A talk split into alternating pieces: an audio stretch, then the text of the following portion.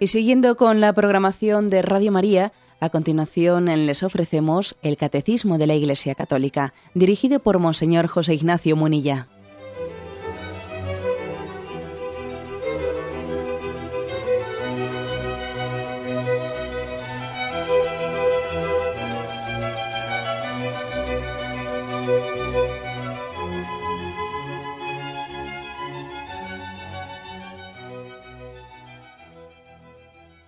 Cordial saludo a todos los oyentes de Radio María.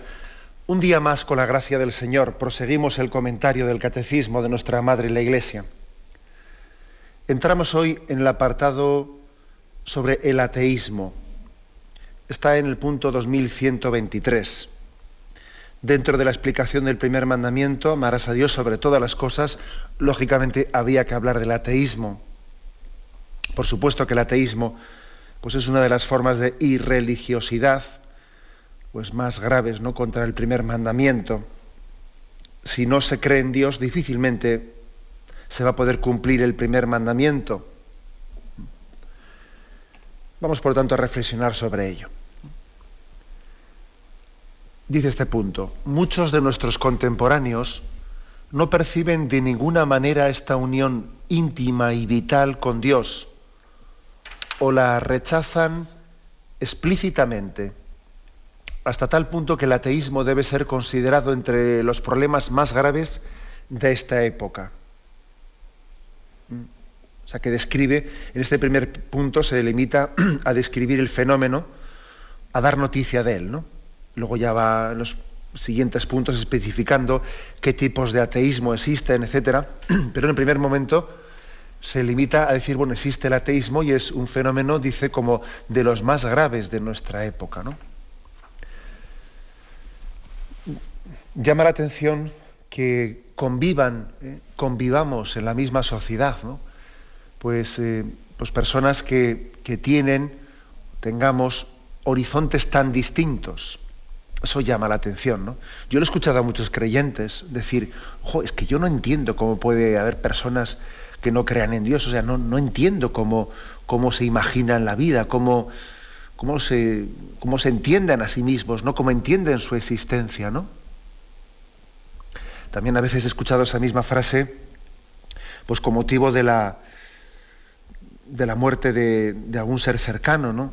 diciendo, es que si no fuese por nuestra fe, yo no sé cómo se plantean la existencia, o sea, no sé cómo, cómo viven un momento así quienes no tienen fe, pero qué puede pasar por sus mentes, ¿no? Ahora que ha muerto un ser querido, si, si yo no tuviese fe, ¿qué, sería de mí, no? Sí que es cierto, o sea, muchas personas creyentes sienten eh, como vértigo, ¿no? Vértigo, sienten extrañezas, se sienten perplejos de pensar, ¿no? Que la vida, que la vida pueda ser afrontada sin ese horizonte, ¿no? De, sin ese horizonte de la existencia de Dios que únicamente existe, ¿no? Porque no es como un objeto que está ahí, no, no, es que su existencia conforma nuestra vida, da sentido a nuestra existencia, ¿no? Su existencia y la nuestra no son dos cosas distantes, no, es que nuestra existencia se sostiene en la suya y además toma su razón de ser pues de ese plan de Dios quien nos ha creado no por nada, sino para algo, ¿no? Para algo. Entonces, verdaderamente es un drama, ¿eh? Es un drama el decir que, bueno, que, hay dos personas, que una cree en Dios y otra no cree en Dios. Eh, para una Dios conforma su vida y para otra, no, para otra ni siquiera existe. Por supuesto, ¿no? que tenemos claro que tenemos que convivir con esa persona atea. Estamos llamados a tener una convivencia, una colaboración, un total respeto y, por supuesto, una tolerancia hacia las personas que no creen en Dios, eso hasta ahí ya llegamos, pero, pero quedarnos solamente en eso sería muy ingenuo. ¿eh? Es que además de eso, además de ese respeto, lógicamente existe un problema muy grave de cómo construir conjuntamente pues esta ciudad terrena, cómo construir pues todas las relaciones sociales sin tener bases comunes. por supuesto que el problema es miserio. Por eso dice aquí hasta tal punto que el ateísmo debe ser considerado entre los problemas más graves de esta época. ¿En qué sentido? Pues en muchos. Eh, en primer lugar, porque a, mí me importa mi, prójimo. Yo estoy llamado a amar al prójimo. Entonces yo si amo al prójimo, a mí que no me digan, ¿a ti qué, a ti qué te importa que sea ateo? ¿Cómo no me va a importar? Es que si yo le amo, eso me tiene que importar, ¿no? Si yo quiero a una persona, quiero para ella lo mejor. Y yo no puedo estar tranquilo, indiferente, con el, vamos, con el hecho de que ella viva al margen de la existencia de Dios o que viva ciega. No, no puedo estar. Hombre, pues lógicamente no, no, me voy a cortar las venas ni, ni, voy a hacer ninguna barbaridad con él, ¿no? Pero, pero no quiere decir que yo no puedo ser indiferente ante esa situación. Primero por amor al prójimo, porque yo creo que si el que ama desea el bien para la persona amada. Segundo, porque es que además convivimos y, es muy difícil construir un proyecto común. Por ejemplo, es difícil el proyecto común de vida con, una persona atea en el matrimonio, muy difícil. A ver cómo, ¿eh? a ver cómo mm, tenemos una capacidad de conjunción en la educación de los hijos. A ver cómo somos capaces de, compartir nuestro, nuestros ideales más íntimos y más profundos si, si no tenemos una conjunción en Dios, si tenemos ideales tan dispares, ¿no? Si resulta que lo más íntimo que tengo en el corazón yo no lo puedo compartir con mi esposa o con mi marido. mis valores más íntimos, más, más fundamentales, con él no los puedo compartir. Pues eh, ahí tenemos ya un problema en el matrimonio muy serio. Muy serio, porque, bueno, porque el marido y la mujer están llamados a compartirse, a compartir el, interior del corazón, ¿no? Y Dios forma parte de, de, lo más íntimo de nosotros. Dios es más íntimo que nuestra propia intimidad, ¿no? Luego, ¿cómo voy a yo con mi marido compartir mi intimidad al mismo tiempo, no pudiéndole compartir mis ideales, ¿no? Mis ideales que además no son ideales racionales, sino que también conforman mis sentimientos. Pues hay ahí, por ejemplo, un problema muy grave, ¿no? ¿Cómo, poder vivir tal cosa, ¿no? O incluso a nivel de amistades. Tengo un amigo ateo, ¿no? Y yo soy un creyente convencido. Bueno, pues de acuerdo, de acuerdo, pero tu, tu grado de amistad será muy relativa. Será muy relativa. O sea, habrá muchas cosas que no puedas compartir con él. Será una amistad que tenga que reducirse a algunos aspectos, a algunas conversaciones, pero lo más profundo que tienes dentro de ti no puedes compartirlo. O si lo, si lo compartes, bueno, pues, pues vuestra amistad estará basada en un profundo debate, ¿no? O en un profundo contraste entre vosotros. Que al final uno dirá, bueno, bueno, vamos a dejar estos temas porque si no nos vamos a poner la cabeza, claro. Incluso para construir la misma sociedad, el mismo proyecto social, ¿no? En pues, la conformación de las leyes, en la conformación de la sociedad, ¿no? Claro que es, claro que es muy complicado. O sea, ¿cómo, cómo somos capaces de construir en común una sociedad partiendo de, presupuestos tan distintos y dispares, ¿no? Porque es muy difícil que alguien no crea en Dios, niegue ¿no? el sustento de, de lo que es la ley natural y al mismo tiempo mantenga la ley natural. Lo más probable es que quien niegue la existencia de Dios, la hombre, en sí podría no serlo, ¿no? Pero la experiencia nos dice que cuando se comienza por negar la ley de Dios, se suele después dar muchos más pasos, ¿no? Y se suele llegar al, pues, a la negación del propio concepto de naturaleza, de la ley natural, etcétera, ¿no? Y se refugia uno pues, en, una, en un concepto subjetivista muy grande. Claro que algunos me diréis, sí, eso también lo hacen algunos que, creen en Dios, eso es verdad, sí. Hay personas que creen en Dios y también, aun diciendo que creen en Dios, luego en el fondo están negando todo orden objetivo. ¿eh? Y, niegan la ley natural y niegan todo concepto de naturaleza y acaban haciendo de su conciencia una especie de un, Dios. ¿eh? un Dios creador del bien y el mal, es verdad, sí, eso también ocurre. Pero claro, encima, no creyendo en la existencia de Dios, todavía mucha más probabilidad, ¿no? De que nuestra conciencia se endiose. Se endiose. Por lo tanto, es muy difícil ¿no? construir conjuntamente la sociedad pues, cuando se niega la trascendencia del hombre y cuando se plantea la existencia meramente de tejas para abajo. Porque, porque la realidad tiene una dimensión trascendente Y cuando se niega la dimensión trascendente, se comienza a no entender no únicamente lo que ocurre de Texas para arriba, tampoco lo que ocurre de Texas para abajo. Es curioso esto, ¿eh? Pero una vez negada la existencia de Dios, ya no únicamente negamos lo que está de Texas para arriba, también comenzamos a no entender nada lo de Texas para abajo. Porque es así, porque la existencia terrena eh, tiene su, clave de, explicación, está sustentada pues, pues en un proyecto trascendente del hombre, en un proyecto trascendente. Es que es una cosa, por ejemplo, ¿no? en estos días anteriores, en el Parlamento español se ha aprobado un proyecto de adhesión al, proyecto Gran Simio, llamado Gran Simio, en el que se pide, se pide pues, que el gobierno español se adhiera a ese proyecto Gran Simio, que, diciendo pues, que hay una serie de, pues el orangután, el chimpancé, cuatro especies en concreto de grandes simios que están en peligro de extinción, con esa excusa, para entendernos, ¿no? Con esa excusa, y digo excusa, porque claro, una cosa es que una cosa es que pues, se reivindique algo tan justo y tan noble como, como también la preservación de la naturaleza, ¿no? Pero eso acaba siendo una excusa cuando con motivo de eso se está confundiendo y difuminando el concepto de persona humana, ¿no?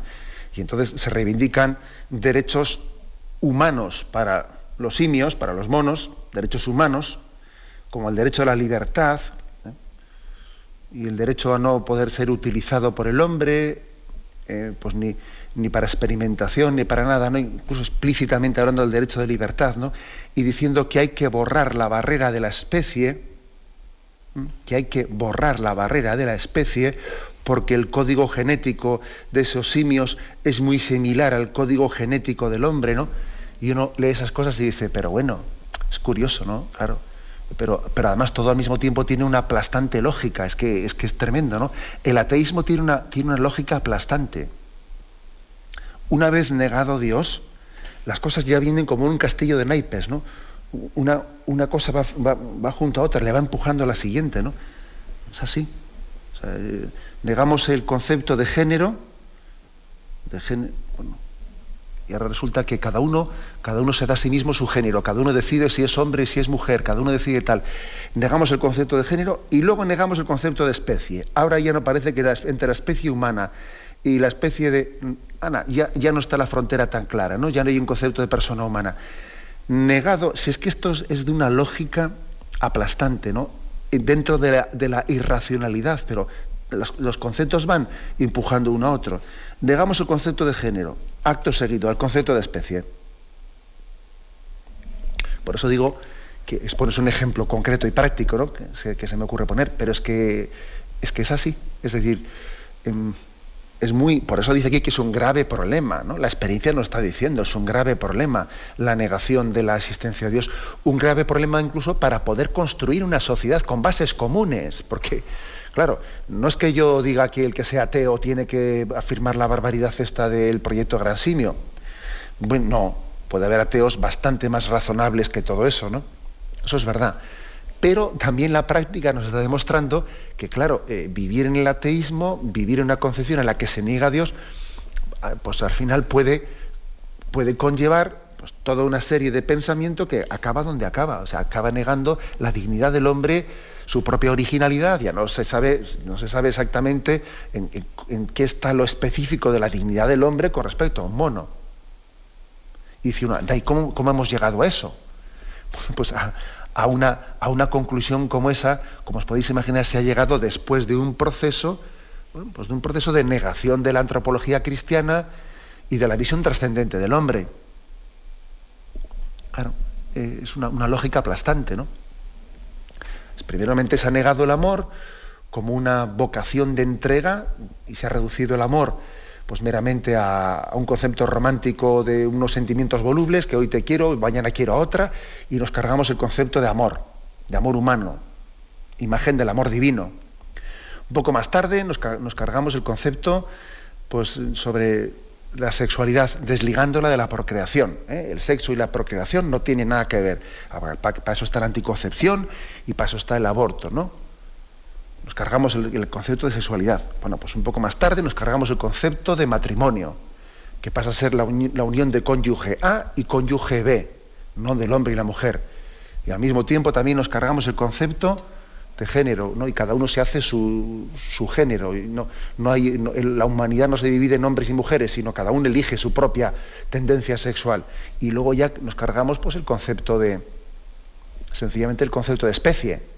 Al final ya el hombre no, es una especie que tenga una dignidad propia y específica y diferente. todo ello no es una, es una concatenación que ha comenzado negando la trascendencia la trascendencia de la dignidad humana. Mm. Es muy duro, pero, pero, pero es así. Por eso dice aquí que es un problema muy grave. ¿eh? Eh, pues la, negación de la existencia de Dios, que bien, como he dicho antes, estamos llamados a convivir, a colaborar, pero no es fácil. Eh, he puesto el caso del matrimonio, y el caso de las amistades, y el, caso de cómo construir en común ¿no? una, visión del hombre, de, sus relaciones sociales, de la, construcción política, sin tener unas bases tan unas bases mínimas comunes. Bien, tenemos un momento de reflexión y continuamos enseguida.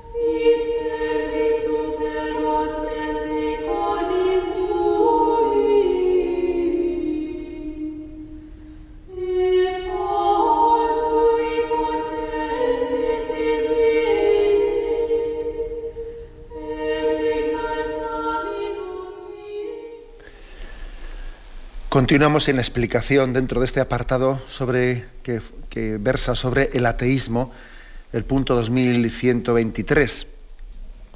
Dice, como muchos contemporáneos nuestros, ¿no?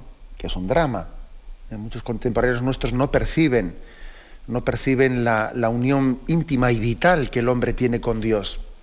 A ellos Dios no les dice nada, ¿eh? no les dice nada. Incluso algunos lo rechazan explícitamente. Hay ateísmos, digamos, más... Eh, eh, teóricos y otros más prácticos, ¿no? Hay ateísmos prácticos que es vivir como si Dios no existiese y de hecho ni me lo he preguntado nunca, ¿no? Otros, bueno, pues lo formulan de una manera más teórica, negando explícitamente, diciendo, ¿no? Incluso haciéndose una especie de, de, también hay por ahí una especie de apóstoles del ateísmo, ¿no? Ojo que eso existe, ser apóstoles del ateísmo. Y hay gente que, hay por ahí gente que está escribiendo libros para intentar demostrar la no existencia de Dios y dale que te pego, ¿no? Que por cierto me hace mucha gracia porque, porque yo desde luego, yo no, si yo no creyese en algo, no me empeñaría tanto en, pues en decir que no existiese, ¿no? Que no existe tal cosa. ¿eh? El hecho de que alguien se empeñe tanto en negar algo en lo que no cree, hombre, lo, lo contrario sí es lógico, ¿no? Yo me empeño en fundamentar aquello en lo que creo pero empeñarse en fundamentar aquello en lo que no creo, es como si yo me dedicase a escribir libros y a dar conferencias de por qué no creo en los ovnis. Hombre, es bastante ridículo. En algo en lo que no creo no desgasto mis fuerzas ni mi tiempo. Digo esto porque para mí uno de los signos de que, de que Dios está presente incluso en los ateos, ¿eh? incluso en los ateos, es este. que, muchos ateos no tienen su conciencia tranquila, porque el caso es que están dale que te pego intentando autojustificar su ateísmo, ¿no? Haciendo una cruzada de ateísmo, pero oiga, ¿no dice usted que a usted Dios no le dice nada? Entonces, ¿por qué habla tanto del tema? Usted mismo se está denunciando, ¿no? Usted mismo se denuncia algo que para usted es indiferente.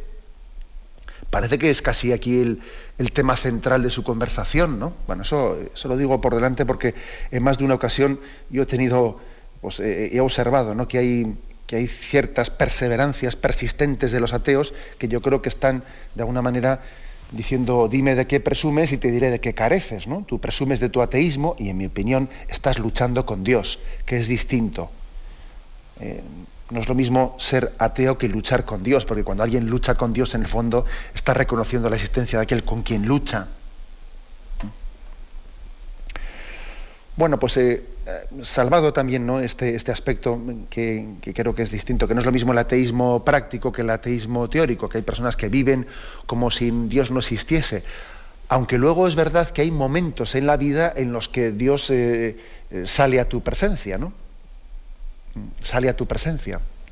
No, yo Dios, ah, yo de Dios no sé nada, yo ni me lo planteo, yo vivo como si Él no existiese. Bien, pero luego llegan momentos en los que yo creo que toda la vida es imposible vivir toda la vida sin plantearse nunca esa pregunta. Por eso llega un momento que también el ateísmo práctico tendrá que responder a esa pregunta y si responde no creo en Dios pasará a ser también un ateísmo teórico, no solo práctico. Y si, si, responde sí creo en Dios o estoy abierto a su existencia, entonces claro, pues tendrá que replantearse si, eh, eh, sus fundamentos falsos, ¿no? Pero sí, por supuesto que hay muchas personas que viven sin preguntarse eso hasta que hay determinados acontecimientos, ¿no? Pues que les hacen plantearse la, eh, la existencia, ¿no? Acontecimientos como puede ser pues, la muerte de un ser querido, como puede ser muchas cosas, ¿no? Es así. O, la misma, como decía, como decía Frank, que, es un eh, psicólogo fundador de la Escuela de la Logoterapia de Viena, ¿no? Y él decía que existe también lo que se llama la neurosis de la almohada de los domingos, ¿eh? que, es básicamente el decir, vamos a ver, yo me he entregado desenfrenadamente, el fin de semana he estado suspirando para que llegase el viernes y comenzase una juerga, ¿no? Y comenzase yo a, desfogarme, y, llega el domingo por la noche y vuelta a empezar el lunes, ¿y qué sentido tiene esto? y toda la semana esperando a que llegue el fin de semana y, se me ha escapado, vamos, sin, en el fondo no, no, he disfrutado nada, estoy amargado, y esa es la neurosis de la almohada de los domingos, ¿no? En la que muchas personas también se plantean el sentido de su existencia. O sea, hay muchas formas, ¿no? En las que los que viven sin preguntarse nunca por Dios pueden tener momentos en los que Dios sale a su encuentro. Eh, también hay un salmo, hay un, un salmo que es el Salmo 13, en el que habla también de otro tipo de ateísmo, ¿no? El ateísmo de, no ya el que vive sin pensar, ¿no? el que vive sin plantearse nada, ¿no? sino el ateísmo de quien eh, se le llama necio o impío y de alguna manera niega a Dios explícitamente, como para justificarse, mm, para borrar su conciencia moral, ¿no? para no sentirse denunciado por nada. Eh, yo niego a Dios y así barra libre, ¿no? Barra libre y aquí así no me siento mal por nada. Salmo 13 que dice, dice el necio para sí, no hay Dios. Se han corrompido cometiendo execraciones, no hay quien obre bien.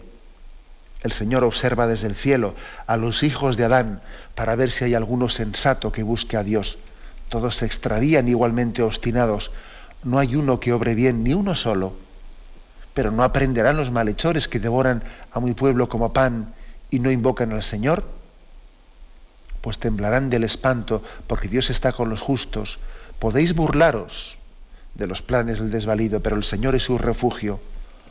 Ojalá venga desde Sión la salvación de Israel. Cuando el Señor cambie la suerte de su pueblo, se alegrará Jacob y gozará Israel. Este salmo, Salmo 13, comienza desde esa proclamación soberbia, dice el necio para sí, no hay Dios.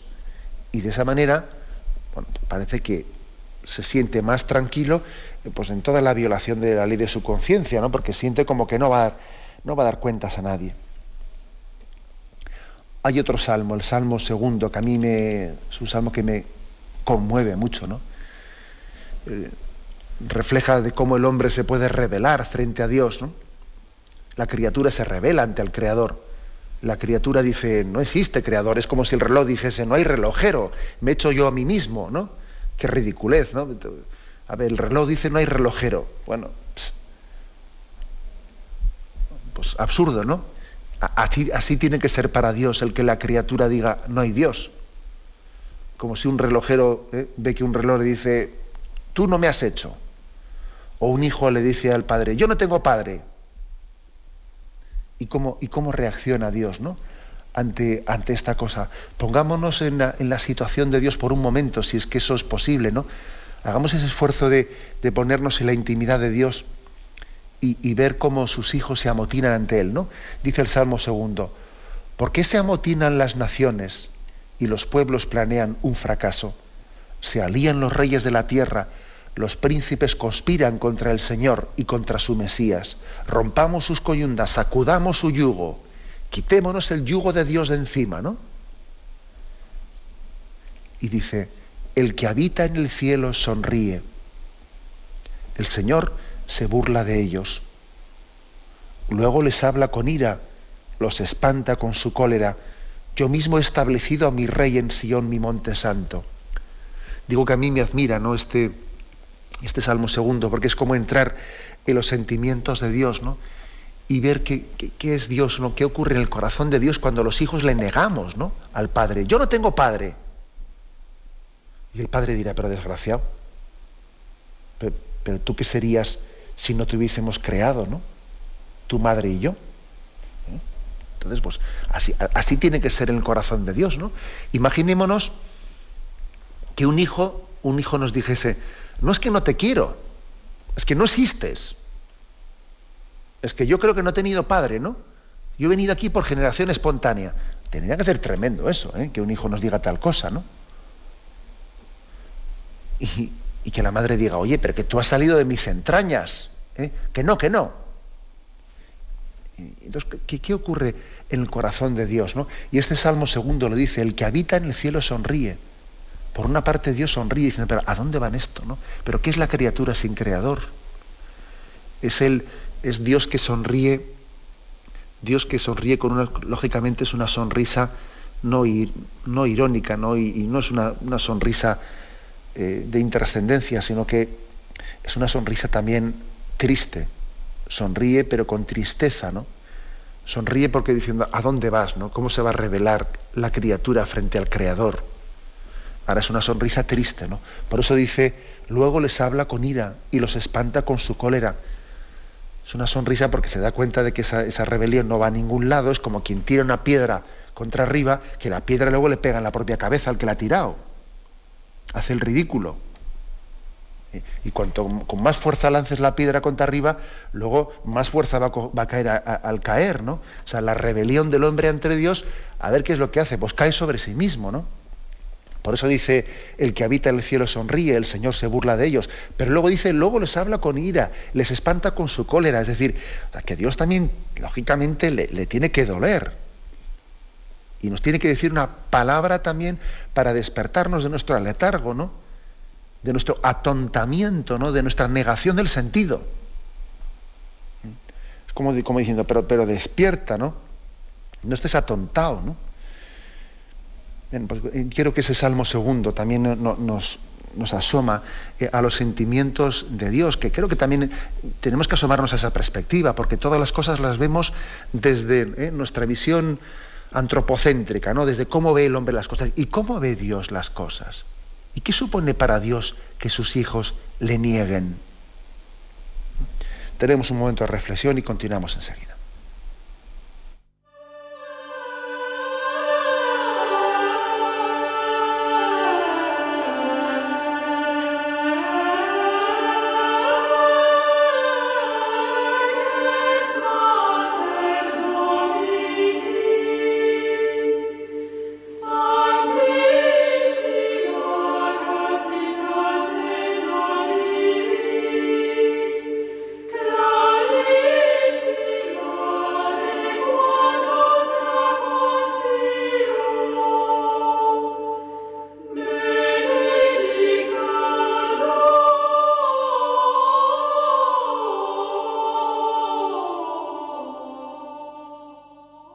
Continuamos comentando el punto 2124. ¿eh? Es el segundo punto de este apartado sobre el ateísmo.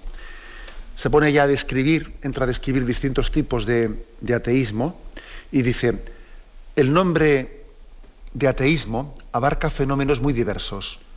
Una forma frecuente del mismo es el materialismo práctico, que limita sus necesidades y sus ambiciones al espacio y al tiempo el humanismo ateo considera falsamente que el hombre es el fin de sí mismo, el artífice y demiurgo único de su propia historia.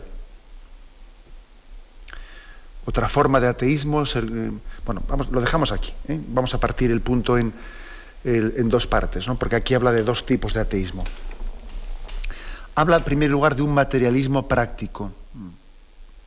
Materialismo práctico que viene a considerar pues, que yo soy el hombre pues ya tiene suficiente con entregarse a, pues, al consume y calla, ¿eh? hablando así en plata. ¿eh? Que yo creo que uno de los motivos más básicos del materialismo práctico es que uno puede estar absolutamente absorbido pues, por, la, por la vida, ¿no? por, la, por tantas ocupaciones de la vida, por la vida intrascendente. Que esta vida intrascendente, bueno, pues nos absorbe mucho. Y podemos ser pues, muy seducidos por, por este mundo tan materialista que parece que está diseñado para no pensar, ¿no? Al mismo tiempo que está diseñado al servicio del consumismo. Este es el capitalismo. ¿eh? El capitalismo que hace de la economía de mercado y del compra y vende, eh, hace, bueno, pues el todo. Y uno dentro de eso, pues puede estar tan imbuido, está tan zambullido en eso, pues que es como un pez que está metido en el agua y no se pone ni a pensar que por encima del agua hay aire. No, ahí está el pez nadando, ¿sabes? Bueno, pues este es también, este es el hombre, esta es la mujer que está metido pues, en, esta, en esta vorágine del consumismo, consume y calla, y todo es tener y poseer y esto, y, meternos en una espiral ¿no? de, que no, pues, trabajamos, vivimos para trabajar, ¿eh? En vez de trabajar para vivir, no, no. ¿eh? Vivimos, para, ¿eh? vivimos para trabajar, ¿no? Y hemos hecho de, del consumismo pues, pues un fin, ¿no? Y es, la, digamos, la economía eh, y, esas relaciones también de, bienestar y esas relaciones también de, ocio que establecemos entre nosotros, las que lo, explican todo, ¿no? No hay más que eso. No es como el pez que está metido debajo del agua y, y ni siquiera se hace la pregunta de si hay aire por encima del agua. No, todo es agua, dice él. Creo que no sé si me habéis escuchado en este programa, pues el ejemplo que, ya, que, también es gráfico, ejemplo, hasta qué punto el consumismo nos puede absorber tanto, ¿no? Nos puede, este, este, este mundo está montado, está diseñado para no pensar, ¿no? Mucho ruido, mucho ruido. Y digo aquí un ejemplo que a mí por lo menos me gustó porque es gráfico a la hora de entender esto, ¿no? Pues es compararlo comparar este tipo de existencia intrascendente con lo que podría pasar en un autobús de estos de largo recorrido en el que bueno pues hay muchas personas que, viajan en ese autobús y, están totalmente absorbidas en ese viaje. Y algunos en concreto en ese viaje se dedican a ver vídeos y allí van echando vídeos en la pantalla y mira ven vídeos y más vídeos y más vídeos. Y todo el día delante de la televisión. Y eso parece que justifica y viven en lo virtual, ¿no? en lo virtual de películas, de cosas, y, o la pantalla, internet. Hay muchas personas que viven en la virtualidad de lo que ven en la pantalla y, no se hacen más preguntas. Y otros, otros en ese viaje, pues mira, pues son los que van por el pasillo del autobús intentando sacar dinero y van vendiendo cosas y quien quiere comprar y la gente va picando, va picando y bueno, pues se forran. Todo el viaje vendiendo cosas, ¿no? Y se forran. Luego, ¿para qué tienen el dinero? Bueno, para estar forrados. ¿Pero para qué están forrados? Pues para eso mismo. O sea, sin ningún tipo de finalidad, sino, sino, bueno, pues el dinero por el dinero, ¿no? Otros en el viaje, ¿qué es lo que hacen? Pues dormir. Mira, ¿eh? recostar, reclinar el, pues, y sencillamente dormir, dormir. Y es tanta gente que tiene su única, mm, la única finalidad de esta vida es a ver si descanso, a ver si descanso, que estoy muy agobiado, y a ver si descanso, y a ver cómo me desestreso, y, bueno, pues su agobio es como desagobiarse. Bueno, pues existe también esa gente. Otros en ese viaje cogen el, micrófono y, y tienen que ir siempre dando, dando el cante, ¿no? Son los que los protagonistas del viaje, los políticos, ¿eh? o yo qué sé, ¿no? O los cantantes, la gente famosa, bueno, pues, pues el, típico que coge el micrófono y tiene que estar dando la vara y sentirse el protagonista y, y, habla y habla y habla de sí mismo y habla de sí mismo. Bueno, también existe muchas personas que en este viaje, en el que todos estamos embarcados, en el viaje de la vida, pues su único, su meta es la fama, su meta es el protagonismo, el protagonismo, el afán de poder. Otros a qué se dedican todo el viaje? Pues a ligar, a ligar, porque vamos a ver aquí el asiento delante hay una rubia, a ver si me siento al lado suyo, luego voy atrás y me junto con la otra, y luego tal, y en el fondo, pues en, ese ligoteo lo que están es expresando están expresando una ansiedad que no saben exactamente en dónde, pues, pues un vacío interior que tienen que taparlo, taparlo pues con el sexo.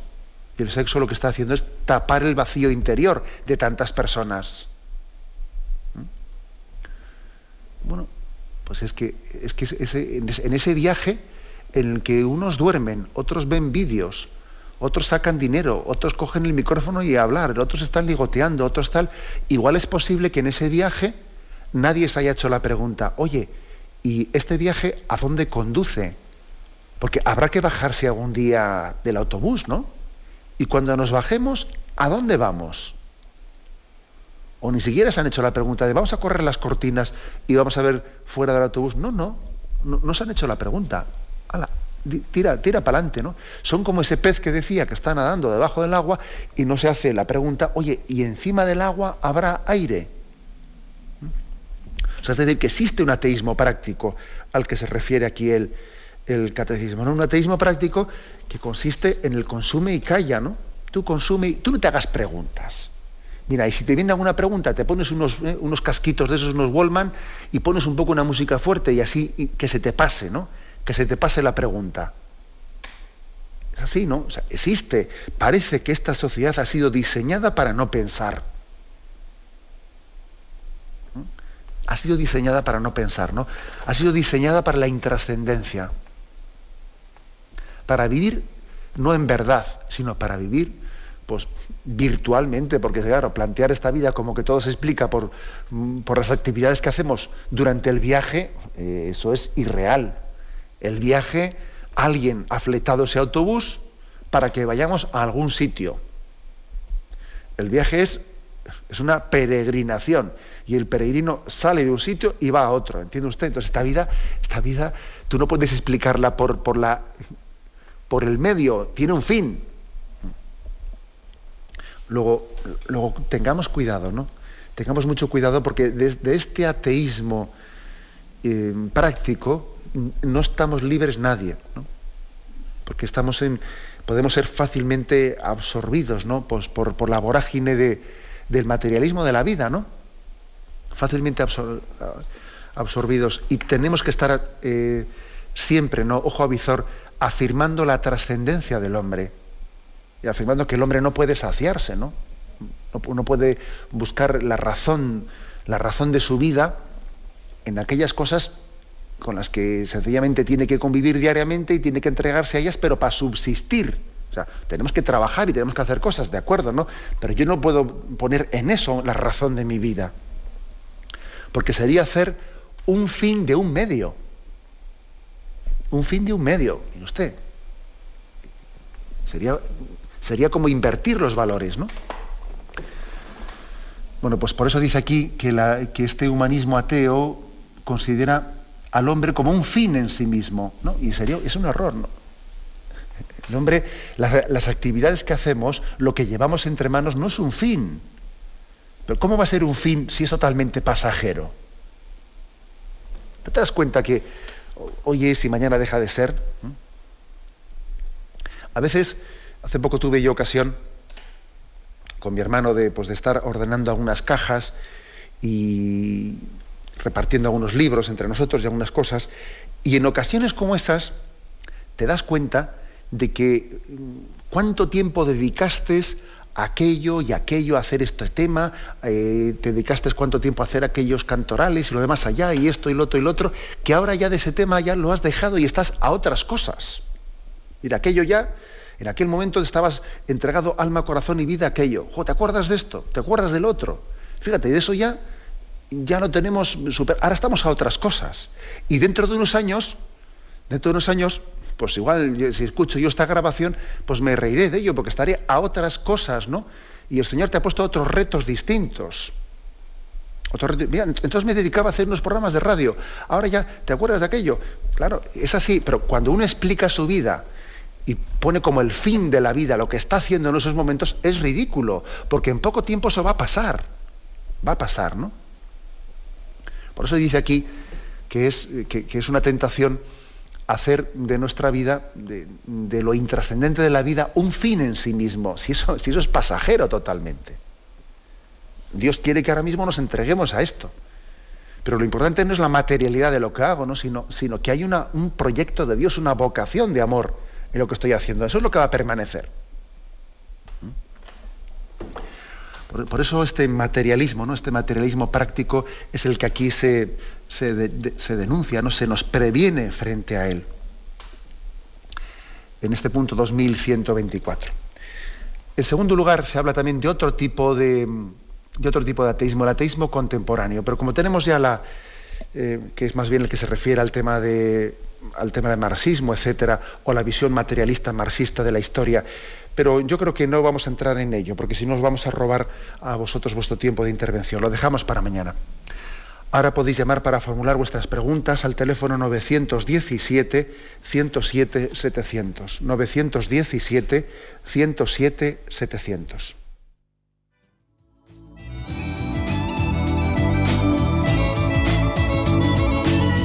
¿Le gustaría tener sus programas favoritos de Radio María en CD o DVD? Ahora es posible.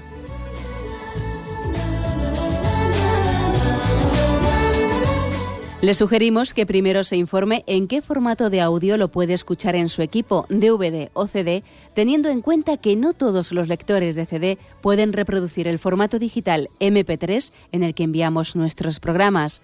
Y luego, si quiere en su casa esos programas que tanto le gustan, solo tiene que escribir una carta a Radio María, Paseo Lanceros 2, primera planta 28024, Madrid, indicando si lo quiere en CD o DVD y cuántos programas. También le rogamos que escriba su nombre, dirección y no se olvide de facilitarnos un teléfono de contacto para cualquier duda que nos surja.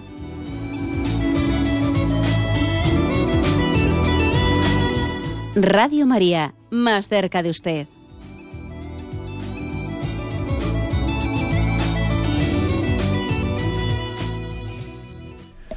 Sí, buenos días, ¿con quién hablamos? Hola, buenos días, soy Mari Carmen. Adelante, Mari Carmen.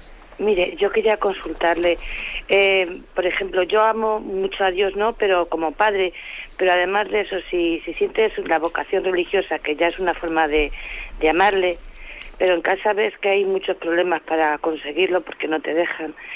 Si cuando ya eres mayor de edad te vas y después te, te saca, no importan los medios, ahí me queda como una tristeza y un vacío interior. ¿Eso es porque Dios lo ha permitido o porque mm, no lo sé?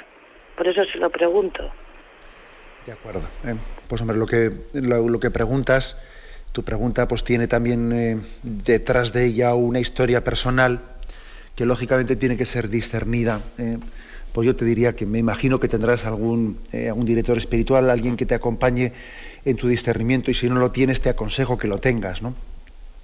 Bueno, la, oyente lo que plantea es la posibilidad de que alguien haya tenido una vocación, una llamada a la vida religiosa o la vida consagrada y que pues, ha tenido un entorno familiar que no le ha dado la libertad ¿no? que le debiera de haber dado pues, para dar ese paso. Y entonces, claro, ahora se ha independizado su vida y, tiene pues como una cierta frustración. Bueno, yo creo que es muy difícil calibrar, ¿no? Así sin, más datos, hasta qué punto pues tú también eh, en aquel momento pues eh, debieras de haber tenido ante tu familia, de haber exigido mayor libertad o de haberte afirmado ante ella con más fuerza si tenías ¿no? esa posibilidad y debieras de haberlo hecho, o si era difícil las circunstancias en las que, en las que estabas. ¿no? eh, también sin, sin, hablar más en profundidad, pues mm, uno no sabe si en este momento también está sin disposición de dar ese paso de seguimiento al Señor, porque ojo, también hay personas que acceden a la vida consagrada pues desde una edad más tardía, ¿no? O sea, también eso pues yo creo que tiene que ser discernido. Mm, no quiere decir que el hecho de que en aquel primer momento no lo hicieses sea imposible que lo hagas ahora. No, yo creo que, es un caso concreto y personal que debes de, eh, poner eh, a, discernimiento, ¿no? Pues con algún sacerdote que te eche una mano en ello. Pero en cualquier caso, debes de, hacer pues, un acto de confianza en la providencia. ¿eh? Incluso, fíjate, aunque hayas tenido parte de culpabilidad en no haber, no haber sido pues, pues más radical incluso en ser capaz de, dejar padre y madre en ese seguimiento de Jesucristo, aun cuando hayas tenido culpabilidad, que no lo sé, ¿no?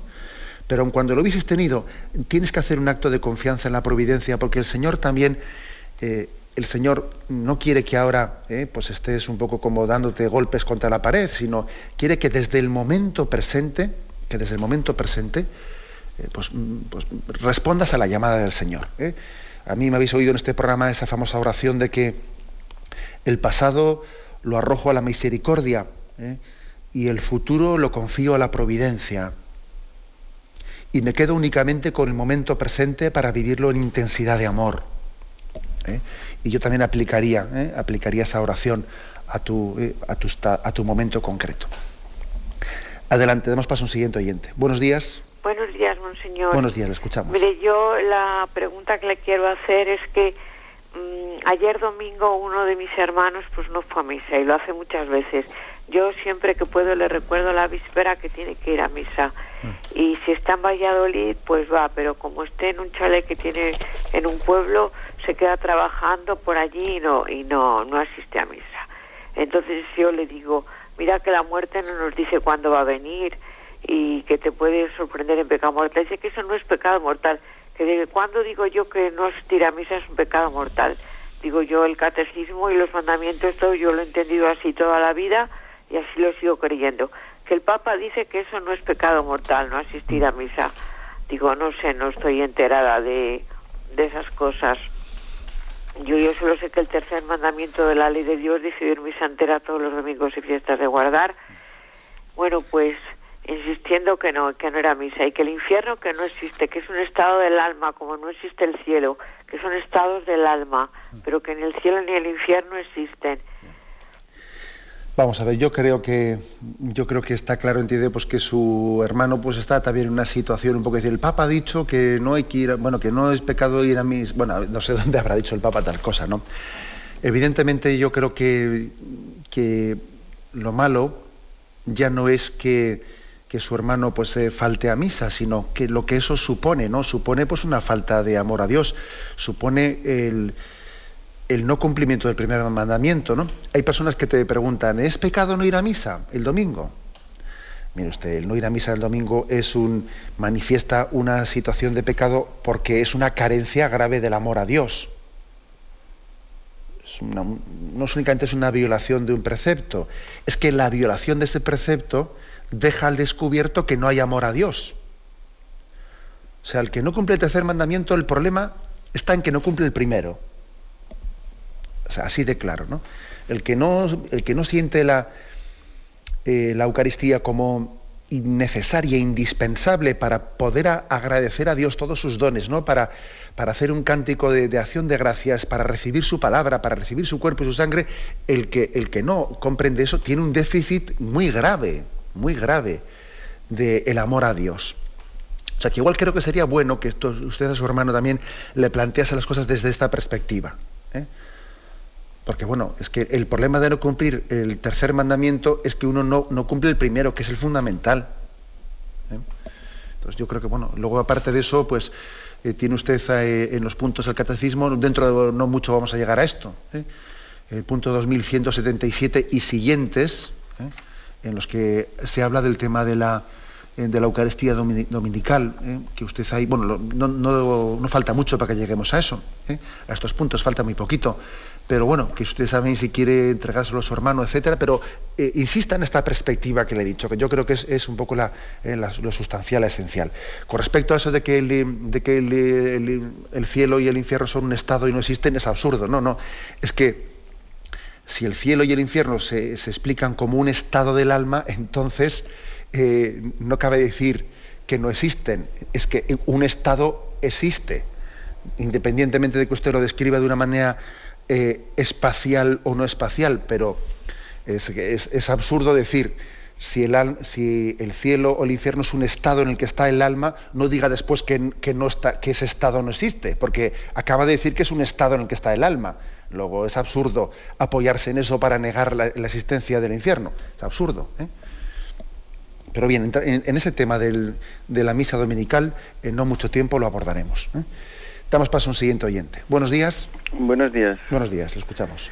Eh, soy Rafael. Quería decirle una, hacerle una pregunta con respecto a lo que habló de, la, de esta ley que han hecho sobre los grandes simios. Sí.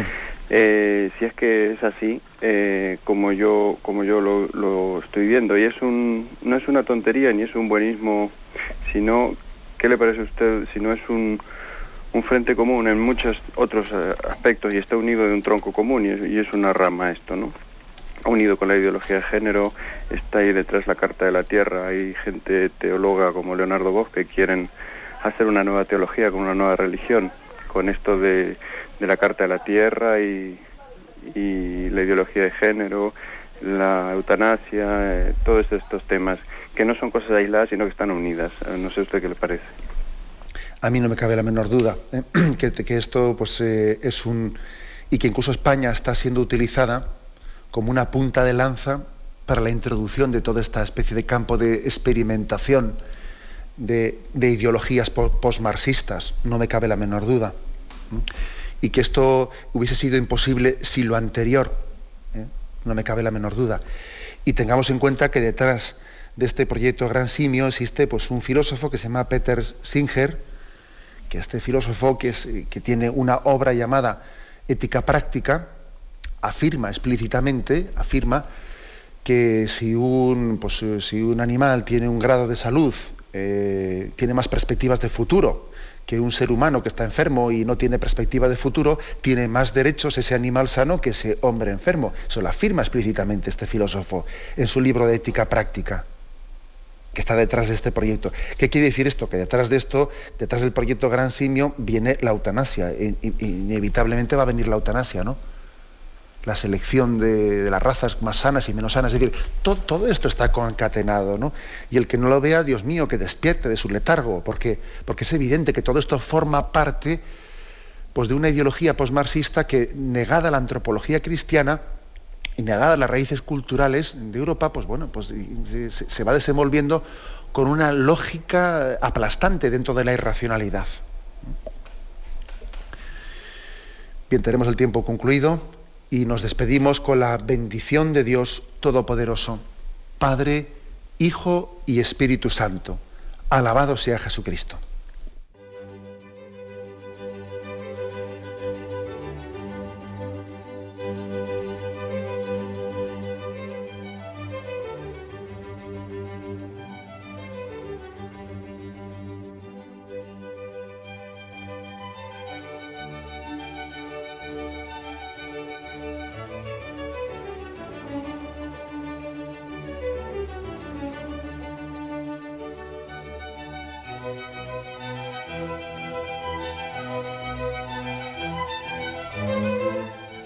Han podido escuchar en Radio María el Catecismo de la Iglesia Católica, dirigido por Monseñor José Ignacio Munilla.